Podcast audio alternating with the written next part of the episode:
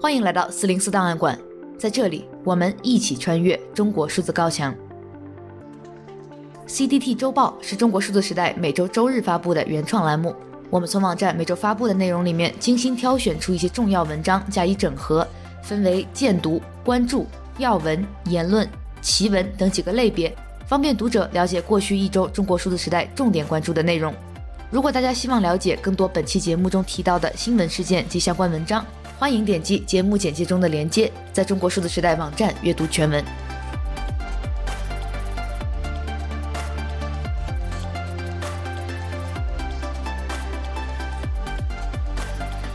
月十三日至十九日，这一周，据河南多家村镇银行无预警关闭线上取款和转账渠道，连续暴雷已经有两个多月，大量维权储户仍未能取回自己的存款。涉事银行不给取不给赔，上级银行不给认不兜底。就在一个月前，有大量民众聚集在郑州银保监局门口抗议，官方代表给民众发定心丸，说只要款项合法合规存入，都将受到法律的保护。不过，这样的保证却并未兑现。由于线上途径已被冻结，越来越多的异地储户尝试前往河南当地取款。然而，其中一些人尽管来自低风险地区，一旦进入河南后，本来是正常的健康码绿码，却突然变为了红码。更令人惊讶的是，当地一些烂尾楼业主同样遭到健康码转红。陆续出现的案例呈现了一种极其危险的倾向：公权力正滥用防疫手段，随意赋码，将重大的防疫契约维稳工具化，变为新时代的数字良民证。讽刺的是，早在健康码刚出现时，就有网民提醒它的常态化存在有助长云暴政的可能性。就在两年前，时尚芭莎发过一条微博，调侃健康码是良民证，遭到官方连番痛批。而如今河南的一系列操作，让所有预言成真。这起重创公众对健康码信心的事件曝光以后，公众和媒体都在追问，到底是谁在暗箱操作、任性赋码？但目前所得到的答案全都是官方甩锅式、卸责式的答复，以及模棱两可的正启动调查问责程序。一位网友对此评论道：“当你有了一个不需要任何理由、任何证据、任何程序就可以随意限制他人自由的工具，不用就是傻。”另外一名网友补充说：“疫情时代，政府获得了临时性的权力扩张，人们默许并让渡了许多自由。”当数字利维坦利用大数据技术为所有人扣上了一条无形锁链之后，才知道代链容易拆链难。这一周，在唐山烧烤店打人事件后，全国多地出现了运动式的打黑专项整治，一些城市投入大量警力安保，安排夏季夜巡，甚至还出现烧烤摊上的女性食客被围观的魔幻场面。被网友调侃，当前是吃烧烤最安全，也是最尴尬和最搞笑的时刻。网民发现，即便唐山已宣布发起“雷霆风暴”专项行动，但对这起事件的后续消息披露却戛然终止。几位受害女性是否平安未予公布，以至于网上传播着三死一伤的骇人谣言。微博官方针对此事已经封禁了三百二十个所谓的传谣账号。此外，有多名记者、媒体人前往当地采访，却遇到阻拦，被无端扣留、暴力执法。唐山当地俨然已经成为了一个信息黑洞，吞噬了一切真相。在此背景下，当地名为 N1 的本土乐队与许多正能量群众自发聚集在了一个大广场上，献唱了一首歌曲《正道的光》，就是我们在本期节目开头听到的歌曲。他们试图说明，唐山不是网上说的那样，而是一座英雄的城市，美丽的城市。乐队呢，作为本土乐队，我们应该站起来为我们的家乡发声，让大家看见唐山并不是那些网上片面报道，唐山依旧是一个美丽，城市。一边是生死不明，一边是歌舞升平。一边是信息黑洞，一边是正道的光。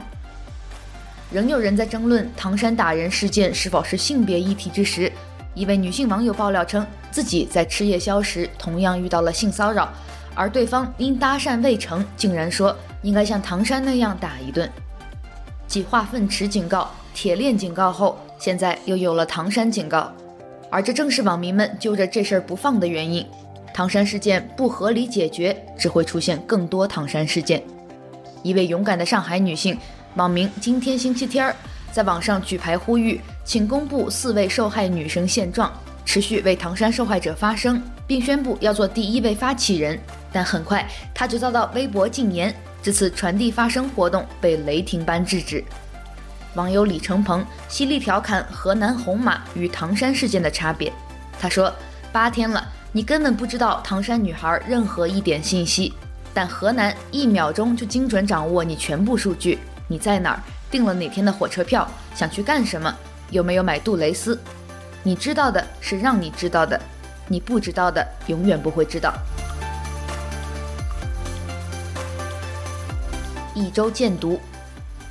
二零二二年四月中下旬开始，中国河南、安徽等地多家村镇银行相继暴雷，爆出储户存款失踪事件，引发大规模的集体维权行动以及社会舆论关注。直至六月中旬，时间已过去近两个月，河南村镇银行暴雷后，储户取款难的问题依然没有得到解决，开始有异地储户陆续前往河南讨要说法。结果，有人在进入河南后，健康码直接从绿码变为红码，甚至还导致整列高铁被迫停运。公众普遍担忧健康码被滥用，使用范围扩大至非防疫场景。请见来自《星球商业评论》以及四零四的文章。犯我者虽远必诛，多名维权储户被红码以及相关阅读。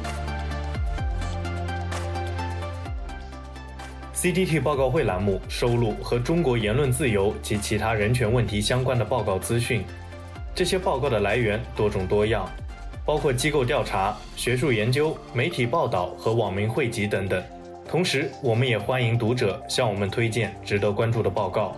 今天我们来关注。关于专制政府合作跨国镇压、中国停工问题严重以及新疆强迫劳动规模继续扩大的报告。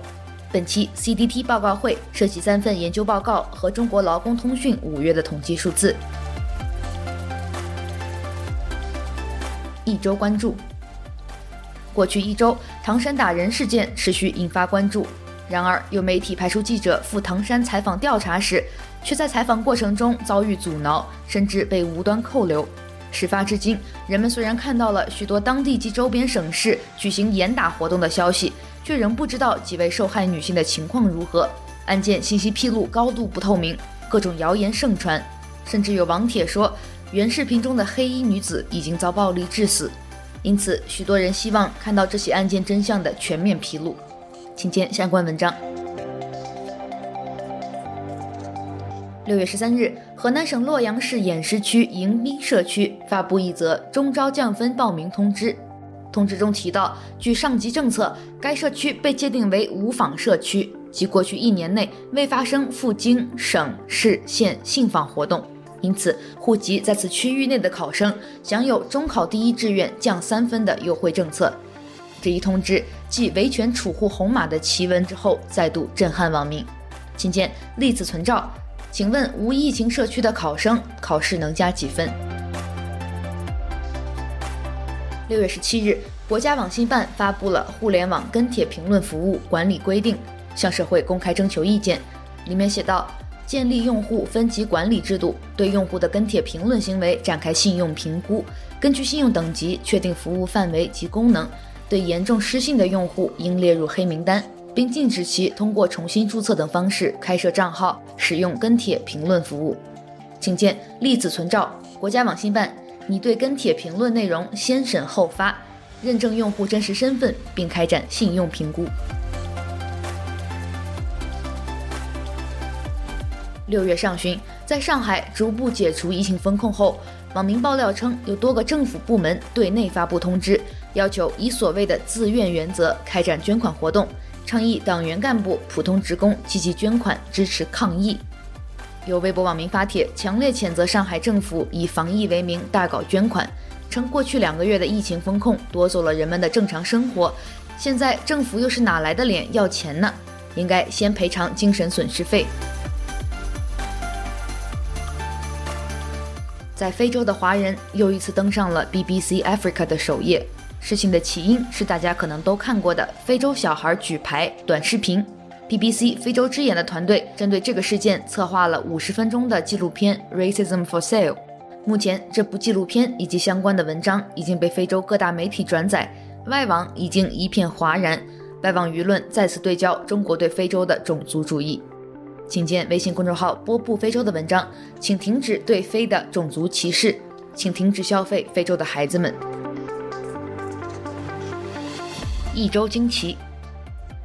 据报道，近日，瑞信、高盛、瑞银等多家外资投行高层被约见，提醒在薪酬方面勿过于大方，因为不符合共同富裕。上述机构被要求降低部分薪酬，并将递延奖金延长至三年或更长时间。被约见的包括瑞信中国区首席执行官胡之志、高盛中国投资银行业务联席主管范翔等。请见一篇已经四零四的文章，来自深蓝财经。外资投行高管被约谈，薪酬方面不得过于大方。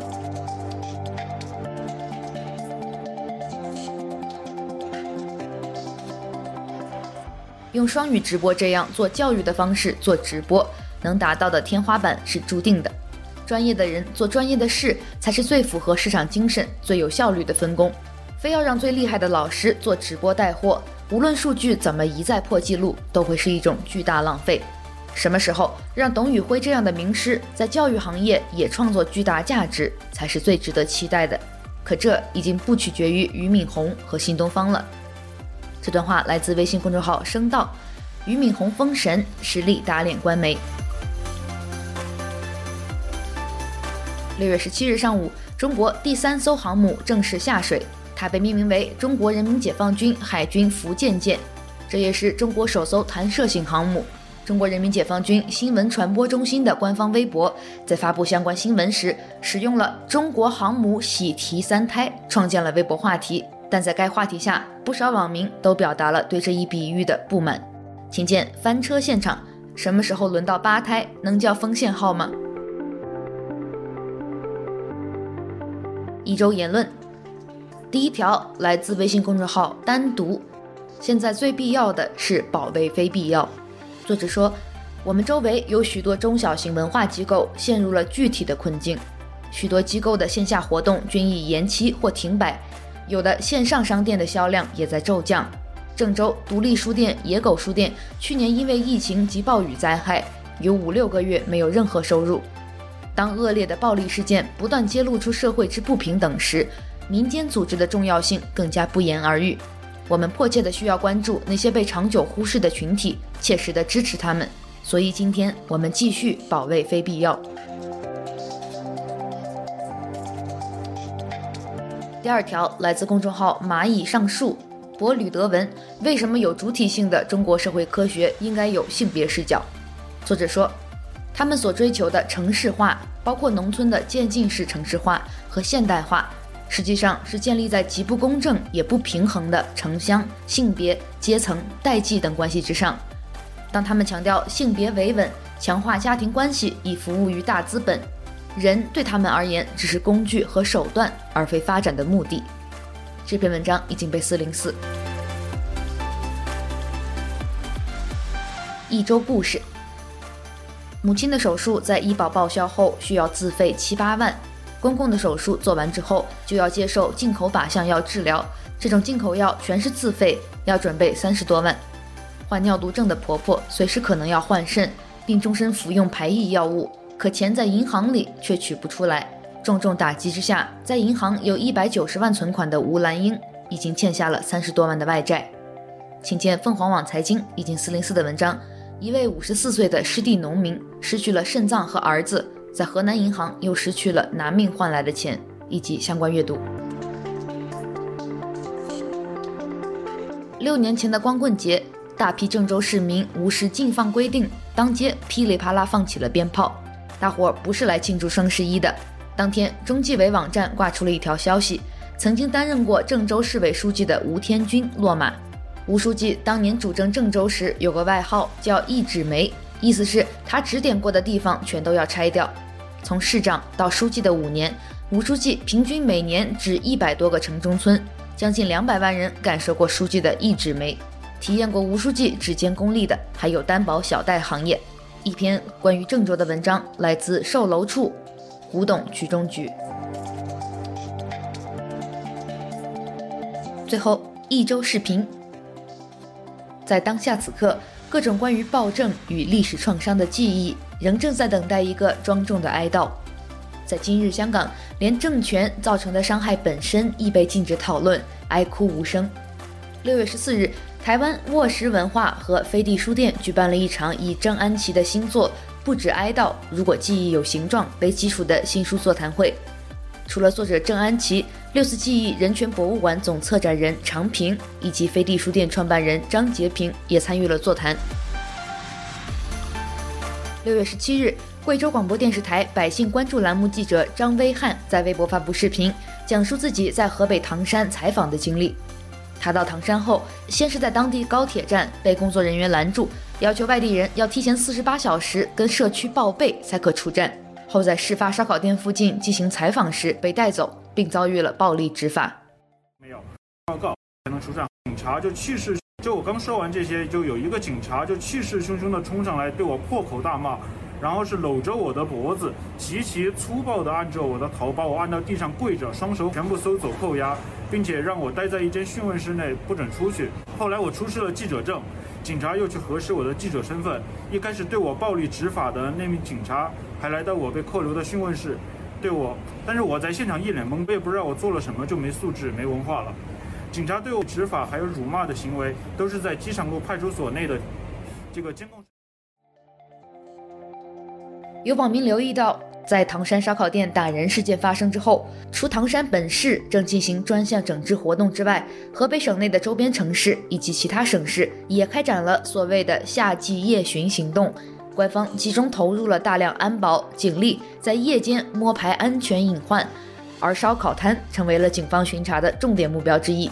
一段混剪的网络视频呈现了这些夜巡场景。不少网民吐槽，现在是吃烧烤最安全，同时也是最尴尬和最搞笑的时刻。自中国新一轮疫情开始以来，边境城市辽宁丹东被封城数次，和诸如云南瑞丽等边境小城一样，封城状态下的辽宁丹东，一切正常城市生产生活都处于停摆状态。六月十二日。居住在辽宁丹东的活动人士卢玉玉发布了几条视频，显示辽宁丹东多个小区的居民集会要求解封。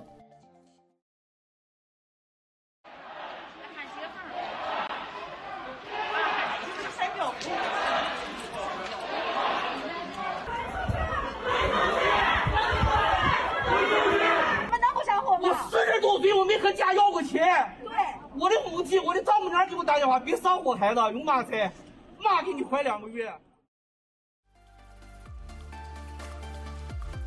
以上就是本周 CDT 周报的内容。如果大家希望了解更多本期节目中提到的新闻事件及相关文章，欢迎点击节目简介中的链接，在中国数字时代网站阅读全文。中国数字时代 CDT 致力于记录和传播中文互联网上被审查的信息，以及人们与审查对抗的努力。欢迎大家通过电报 Telegram 平台向我们投稿，投稿地址请见本期节目的文字简介。阅读更多内容，请访问我们的网站 cdt.media。